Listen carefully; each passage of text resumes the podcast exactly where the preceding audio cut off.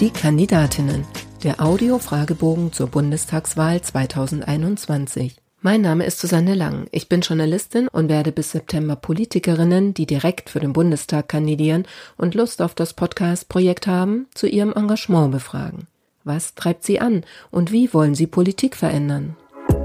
Diesmal mit Dr. Saskia Ludwig, geboren 1968, Betriebswirtin und Mitinhaberin eines Familienunternehmens, seit 2004 Abgeordnete des Brandenburger Landtags, Ende 2019 in den Deutschen Bundestag nachgerückt und aktuell Direktkandidatin für die CDU im Wahlkreis 61, Potsdam, Potsdam-Mittelmark 2, Teltow-Fleming 2. Frau Ludwig, wann war für Sie klar, ich möchte Abgeordnete im 20. Deutschen Bundestag werden? In dem Moment, wo ähm, ich nachrutschen konnte und gesehen habe, wie das im Bundestag funktioniert und auch klar war, dass Armin Laschet ein Modernisierungsjahrzehnt einläuten möchte. Da möchte ich gern dabei sein. Was war die größte Hürde auf dem Weg zu Ihrer Kandidatur? Ähm, bei der Nominierung durch die CDU-Mitglieder hatten wir Corona-bedingt äh, eine Location, die draußen war und es hat im September richtig gestürmt und geregnet bei kaltem Wetter. Das war schon eine echte Herausforderung. Erklären Sie in drei Sätzen, was Sie als Bundestagsabgeordnete erreichen wollen. In der aktuellen Situation ist es ähm, wirklich wichtig, dass wir die pandemische Lage beenden. Das ist Punkt eins. Punkt zwei ist die Amtszeitbegrenzung von Kanzler und Minister. Und Punkt drei ist natürlich weiterhin ansprechbar zu sein für meine Wähler hier im Wahlkreis. Auf wie lange würden Sie die Amtszeiten denn dann gerne begrenzen? Zwei Amtsperioden. Wer glauben Sie, wird Sie wählen und warum?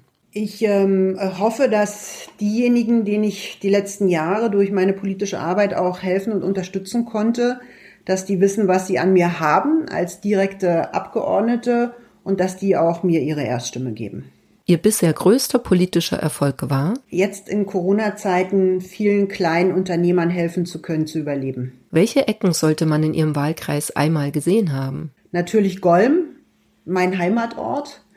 Es gibt aber auch ein schönes Hotel, ein kleines, kuscheliges in Löwenbruch bei Ludwigsfelde und das Gutschloss Golm. Was nervt Sie in Ihrem Wahlkreis am meisten? Der Verkehr. Wenn Sie noch einmal jemand danach fragt, wie Sie das Mandat mit dem Privatleben vereinbaren wollen, dann frage ich, ob man das die Kassiererin oder die Krankenschwester auch fragt. Ob auf Twitter oder am Wahlkampfstand, was war das Dümmste, das Sie im Zusammenhang mit Ihrem politischen Engagement bisher gehört haben? Dass Olaf Scholz den Wahlkreis hier gut vertreten könnte. Hat man das zu Ihnen direkt mal gesagt? ja. Welchen alten, weisen Mann schätzen Sie und warum?